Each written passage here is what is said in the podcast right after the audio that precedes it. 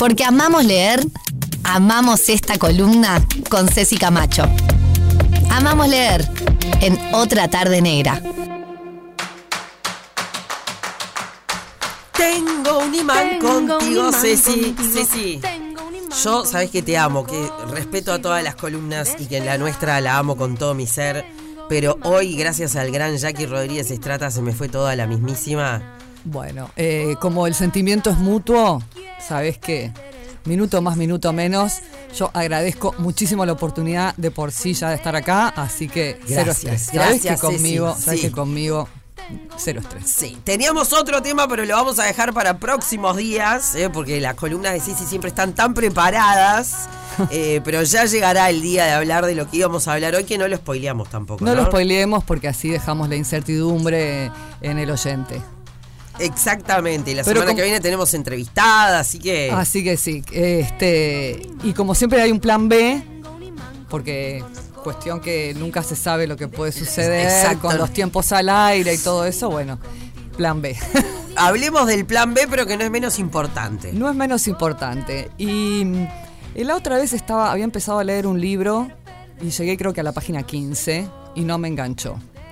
Y pensé, ¿qué hago? ¿Qué hago cuando un libro no me gusta? O sea, ¿qué hacemos cuando un libro no nos gusta? ¿Lo dejamos, lo seguimos igual, nos obligamos? ¿Vos qué harías, por ejemplo, María? Eh, pa, en este momento no sé, porque estoy tan enganchada con la lectura que no sé, pero creo que lo seguiría. Nunca creo que algo no me va a gustar. O sea, creo que, que tengo que darle una oportunidad y prefiero decir al final, tan, no me gustó, es un bodrio. Claro, Igual que con una peli. Bueno. Solo una sí. peli en mi vida, una que no me acuerdo ni cómo se llamaba, pero era tipo con José María Listorti, una de esas que decís, Que tipo, ta, de risa teóricamente. ta, me pareció un- ta, que no podía seguir perdiendo el tiempo de mi vida en eso.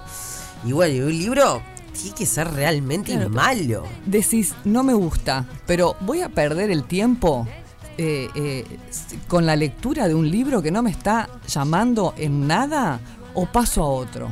O espero unos días, lo dejo ahí arriba de la mesita de luz, en la mesita del living, donde sea, y lo retomo en unos días. Porque capaz que no es nuestro momento para leerlo, y hay que leerlo más adelante, porque estamos en complejos mentales emocionales complicados, y capaz que ese libro nos tranca más, porque como la lectura muchas veces es recreativa, Sí. muchas veces leemos cosas así, eh, por ahí pesadas, entre comillas, y otras cosas leemos cosas más light, justamente para hacerlo como lectura recreativa.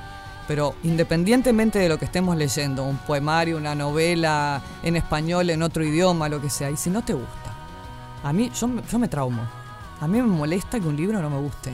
Claro, bueno, sí, obvio, pasa eso, sí. Ah, Eh, me, me molesta porque digo, porque me gusta la lectura y digo, ¿cómo no me va a gustar este libro? Y he abandonado libros. Algunos los retomo tiempo después y me di cuenta de que el momento anterior no era el momento, que el momento era en el en ese, en ese otro que lo agarré y que lo terminé y que lo pude llegar a disfrutar.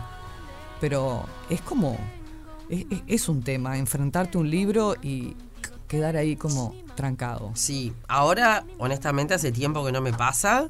Eh, estoy ya en, no sé cómo es por, por, por le- lectura electrónica, sé cuánto porcentaje del libro llegó. y estoy como en un 60% del tercer libro Opa, de esta trilogía de Hannah Berzelius.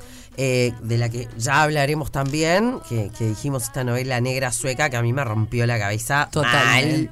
Me tiene loca. eh, pienso en la novela, me gusta, me encanta cómo está escrita, pero capaz que hay alguien que le parece que no.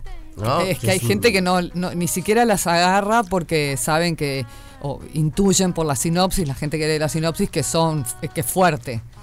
Pero si no sabes, por ejemplo, a lo que te enfrentaste con esa trilogía, y capaz que no te hubiera gustado porque decís, es fuerte y, y no tengo ganas de leer algo fuerte, tenés ganas de leer algo más, más llevadero, que no requiera pensar tanto en la conexión de los personajes o los nombres que son difíciles porque son nombres suecos. Sí, pero llega un momento que te los. Eh, Te, lo, te haces los- amiga. Te haces amiga. Te haces amiga. Ya los sí. querés. Y los en la querés. cabeza los vas pronunciando como te van saliendo. Sí, sí. Y listo. Volvemos, volvemos. Ya que hoy hablamos de los libros que no, ¿hay alguno que me digas este, yo sé que es muy fuerte decir tipo, este no. Pero hay un, uno que te la juegues y digas, no pierdan el tiempo con esto. Pa, complicado por 10.000. Porque lo que pasa es que el que tengo en la cabeza en este momento, n- no lo puedo decir porque es una novedad literaria. Está, entonces no lo digas. Es de una señora española. No lo puedo decir. No le pude entrar. Está, no le pudiste entrar. No le pude entrar. Y para cerrar hoy, em, perdón, Ceci. Nada, tranqui, cero estrés. Em, uno que al que le decís, sí señora, lea este que no lo va a defraudar. El que se te venga en, en mente. Retrato, retrato una piel desnuda que acabo de hablar con otra chica acerca de este libro. Está, perfecto. Ese es, eh, está en mi top 3 de recomendaciones. Ah, y la trilogía, a los que les gusta la novela negra, la trilogía de Stieg Larsson. Ah, la de Stieg No se Larsson la pueden no la perder. leí. Perfecto. No se los pueden perder.